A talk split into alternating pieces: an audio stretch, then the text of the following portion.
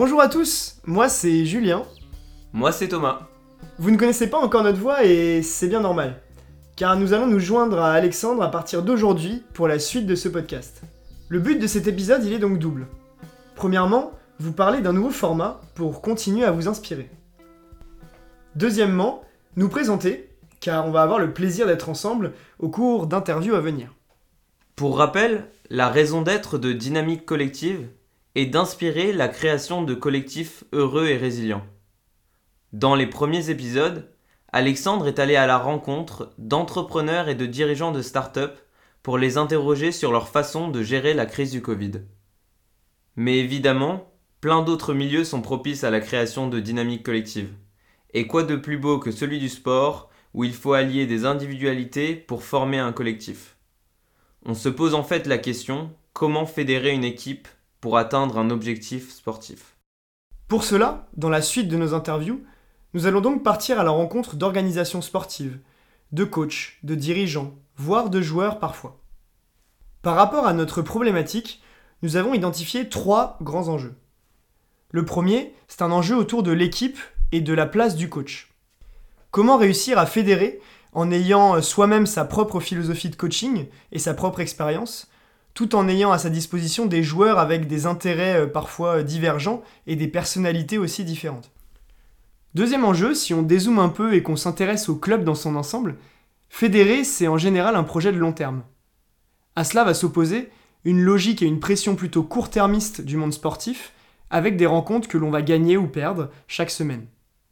Cela a pour conséquence des entraîneurs qui se font parfois limoger seulement après quelques matchs. Troisième et dernier enjeu associé à cela, c'est de rentrer la question de l'alignement entre chacune des parties prenantes. En effet, dans un club, il y a des joueurs, des coachs, un staff technique, des dirigeants, et il y a aussi des gens extérieurs qui sont très importants, ce sont les supporters. Comment fédérer quand on arrive entraîné dans une ville avec un inconscient culturel particulier et avec une philosophie particulière? En effet, on ne joue pas au football de la même manière à Nantes ou à Marseille, on ne joue pas au basket de la même manière à Limoges ou à Orthez. L'intérêt de cet alignement, c'est d'avoir des dynamiques qui sont adjacentes et qui avancent tous dans le même sens pour atteindre justement cet objectif sportif et qui ne vont pas en frontal les unes contre les autres. Ces enjeux, nous les avons rencontrés nous-mêmes avec Julien dans le club de basket où l'on coach, Eiffel Basket Club. La mission de ce club, c'est de proposer une diversité de pratiques du basket, notamment en formant le plus tôt possible et en développant le basket santé. En tant que coach, on doit trouver les moyens tous les jours de fédérer des individualités différentes autour d'un objectif de saison. On ancre aussi la formation sur le long terme en proposant un programme pédagogique cohérent de bout en bout pour les jeunes. Enfin, au sein du club, on essaye de fédérer tous les adhérents pour avancer ensemble. On a notamment un stage d'été, une école d'arbitrage et la fête du club. Pour finir, on va se présenter rapidement avec Thomas.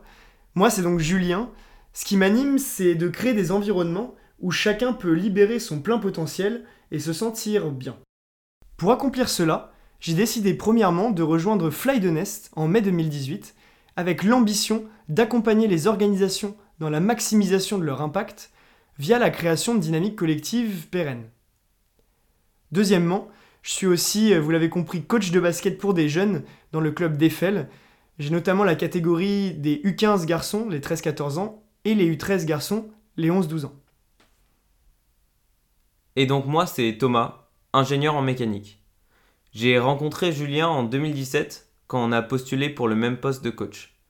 Après une rencontre avec la présidente, on était justement alignés et on a décidé de faire cette aventure ensemble.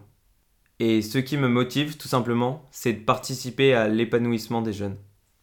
Pour la suite de ce podcast, nous allons donc vous proposer en même temps des interviews du monde sportif et aussi des interviews du monde entrepreneurial, car Alexandre va continuer à partir à la rencontre d'entrepreneurs et de dirigeants.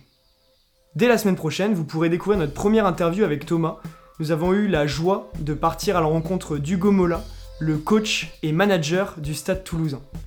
Nous espérons que cette série d'interviews vous plaira et nous vous disons à très bientôt.